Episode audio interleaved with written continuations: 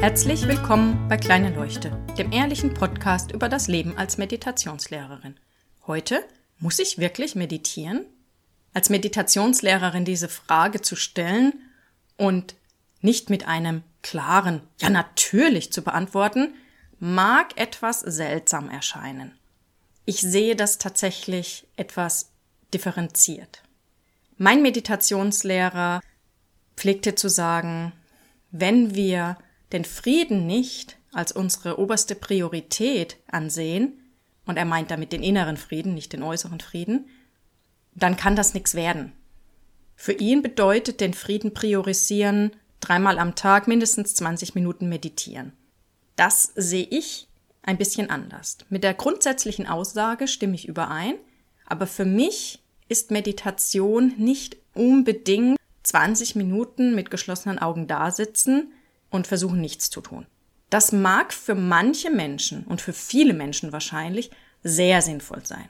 Für manche Menschen mag es sogar die einzige Möglichkeit sein, dass sie überhaupt mal sich eine Auszeit gönnen. Die sind so beschäftigt und ständig irgendetwas am Tun und dieses sich hinsetzen und meditieren fühlt sich ja so an, erstmal, als würde ich etwas tun. Ich setze mich ja aktiv hin. Dass ich dann dabei eigentlich nichts tue, ist etwas anderes, aber ich habe dieses Tun, diesen Termin im Kalender und inzwischen ist Meditation ja auch gut angesehen.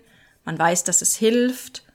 Und deswegen kann das für manche Menschen einfach wirklich eine Möglichkeit sein, sich mal diese Auszeit zu gönnen, in diesen meditativen Zustand zu kommen. Denn das ist das, worum es eigentlich geht. Meditation ist ein Tool, ein Weg, wie ich diese Ruhe in mir finden kann und kultivieren kann und es üben kann, sie wahrzunehmen, sie zu sehen, häufiger in diesem Zustand zu sein. Das geht aber auch anders. Ich kann das beim Malen, beim Spazierengehen, beim Kaffeetrinken aus dem Fenster schauen.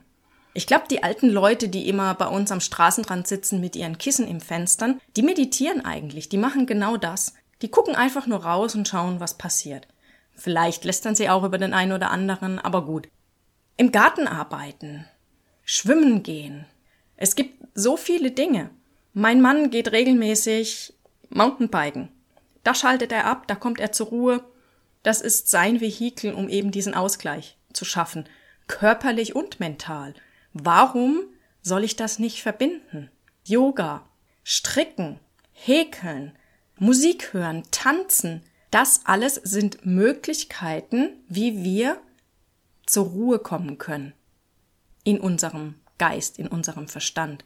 Das ist es, was wir brauchen, damit diese Ruhe eben auch in unseren Alltag einkehren kann. Deswegen geht es für mich nicht um diese Meditationspraxis, diese offizielle, wo man sich eben hinsetzt, sondern um dieses Raumschaffen. Den Raum, dass wir zur Ruhe kommen können. Und das ist das A und O, das ist das Wichtigste. Und ich kann das eben auch auf andere Art und Weise erreichen. Nicht nur durch eine offizielle Meditationspraxis. Mir hat die Meditation sehr geholfen. Ich glaube eben, weil ich diese Regelmäßigkeit hatte und weil ich mir diesen festen Rahmen gegeben habe und weil ich eine Anleitung hatte, worauf es ankommt worauf ich achten muss. Dieser formale Aspekt kann sehr unterstützen, muss es aber nicht. Denn je nachdem, wo ich gerade in meinem Leben bin, kann dieses Gefühl, ich muss meditieren, viel mehr Stress erzeugen. Wenn ich dann ständig darüber nachdenke, dass ich jetzt noch meditieren muss oder dass ich heute schon wieder nicht meditiert habe und was für ein schlechter Mensch ich denn bin, weil ich es nicht hinkriege, regelmäßig zu meditieren, dann führt die Meditationspraxis dazu, dass ich noch gestresster bin. Und das soll nicht so sein. Dann ist es sinnvoller, mir etwas anderes zu suchen. Etwas, von dem ich schon in der Kindheit gemerkt habe, dass es mir unheimlich gut tut. Ich war schon immer gerne in der Natur und ich weiß, wenn ich einfach eine Runde spazieren gehe, dann komme ich zur Ruhe, dann kommen meine Gedanken zur Ruhe. Ich merke richtig, wie mein Körper loslässt, wie der Stress aus mir rausfließen kann. Ich habe schon immer gern Sport gemacht.